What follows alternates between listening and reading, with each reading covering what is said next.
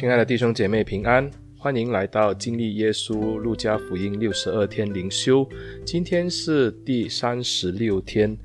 今天的经文是记载在路加福音第十三章第十节到第十七节。路加福音第十三章第十节到第十七节是这样说道：安息日，耶稣在会堂里教训人，有一个女人被鬼附着，病了十八年。腰弯得一点直不起来。耶稣看见，便叫过她来，对她说：“女人，你脱离这病了。”于是用两只手按着她，她立刻直起腰来，就归荣耀于神。管会堂的因为耶稣在安息日治病，就气愤愤地对众人说：“有六日应当做工，那六日之内可以来求医。”在安息日却不可。主说：“假冒为善的人哪，难道你们个人在安息日不解开槽上的牛如牵去引吗？况且这女人本是亚伯拉罕的后裔，被撒旦捆绑了这十八年，不当在安息日解开她的绑吗？”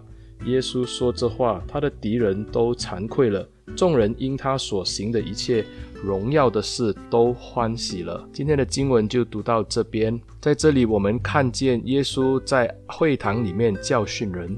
在路加福音中，这是最后一次记录耶稣在会堂里。正当耶稣在会堂里教训人的时候，有一个被鬼附的女人，她的腰不能够直起来，他到会堂里，耶稣看见了，就叫过他来。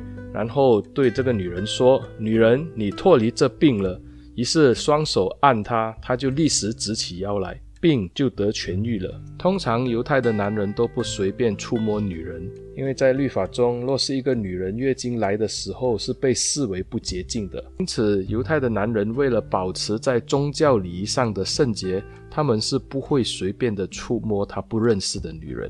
这里这一个女人就趁耶稣在会堂里的时候来到了会堂，她的情况非常的特殊，而且耶稣一看见就立时的去帮助她。我们先来看看这一个患病的女人，经文可以告诉我们一些的信息。这个女人她的腰不能够直起来，而且她是被鬼附着的，因此她在十八年内都受尽了痛苦，她没有办法举头望天。因为她的腰不能直，我们也相信这个女人在她所居住的地方，大家都晓得她的情况。毕竟十八年不是一个很短的时间，再加上当时的犹太人在观念当中有这样的想法，就是一个人如果遭遇到不幸，或者他们身体有软弱，通常都是因为他们做了坏事。得罪了上帝，遭到了惩罚，才会如此的。我们可以从第十三章的第一节到第九节去理解。当时就有人来询问耶稣关于比拉多把这加利利人的血掺在祭物里面的事情，来询问耶稣。包括耶稣自己也提出了另外一个的例子，就是西罗亚的楼塌了，压死十八个人。耶稣在那边说道：“难道这些人都会比其他人更有罪吗？他们之所以遭这些的事情，难道是罪有应得吗？”耶稣严厉地告诉他们：“若不悔改，他们也将会如此的灭亡。”因此，我们从犹太人的这一类的观念去理解，他所得的这个的病，还有他被鬼附的事情，应该会遭到众人对他的遗弃，甚至轻看。十八年是一个相当长的时间。在这种的压制之下的生活，我们可以想象这一个女人她所过的日子是何等的艰难。因此，耶稣看见了这个女人，是立时的去医治她，让她的腰立时的直起来。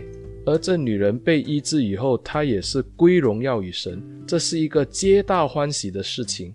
可是，耶稣在安息日治病，就让这一个管会堂的人不高兴了，因为耶稣在安息日治病。对于犹太人的律法来说，耶稣是干犯了安息日，所以他就要当众的来纠正耶稣。只是他不能够直接的指名道姓说耶稣的不是，他只能够间接的来说耶稣做错了，所以他就理直气壮地在众人的面前说：“一个礼拜不是有七天吗？为什么偏偏要等到安息日不能做工的日子才来求医呢？”耶稣的回应是很直接的，就说这人是假冒为善的。难道安息日他们就不会把自己家的这个的驴子牵出去让他喝水吗？这些的人就是故意的，要用这些所谓的律法来辖制人，因此犹太人他们就被这种的律法辖制着，就好像这一个被鬼附，然后呢腰不能直起来的妇人一样，十八年来都被压制，喘不过气来。安息日难道就不能做好事吗？耶稣责备这个管会堂的人，死守着律法，却忘记了人真正的需要。这个被压制十八年的女人，这个时候可以直起腰来，生命得到重新的改变，这难道不是一个值得开心的事吗？这个十八年，其实路加有它特别的意义，它其实对应了上文所讲的西罗亚塌楼的时候的十八个受害者。耶稣要说明的是，这一些受害的人，不是因为他们罪有应得。不是因为他们犯了什么该死的罪导致这样的下场，也包括这个女人。耶稣要说的是，今天耶稣的到来是要寻找这一些有病的人，让这些有罪的人，活在水深火热里面的人得到上帝的拯救、上帝的释放。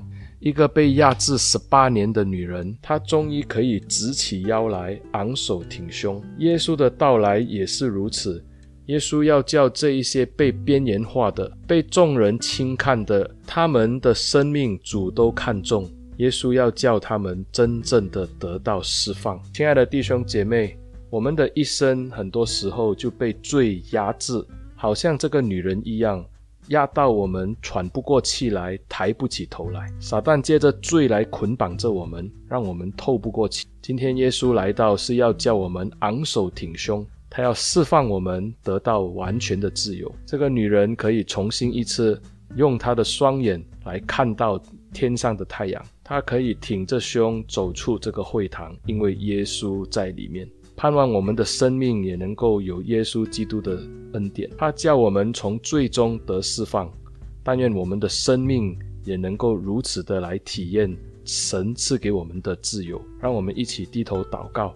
亲爱的主，我们感谢你。因为你爱我们，你降世为人，你走入我们的生命当中，在这个黑暗乌黑的生命里面，主啊，你释放我们，你的话语拯救我们，你让我们生命重新一次可以抬头挺胸。愿上帝继续的带领我们，我们感谢主，奉耶稣的名祷告，阿门。亲爱的弟兄姐妹，谢谢你们的收听，也欢迎你们把这个音频。分享出去，让更多的人可以听到上帝的话语。愿大家平安。